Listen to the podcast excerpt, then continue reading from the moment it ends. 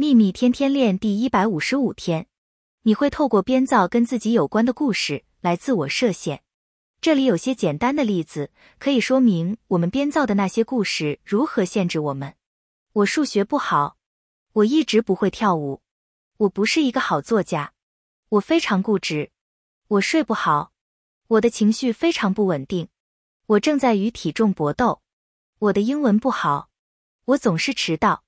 我不是一个好驾驶，没有眼镜我就看不见。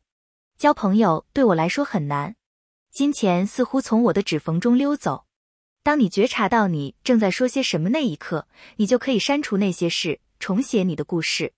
愿喜悦与你同在，朗达·拜恩。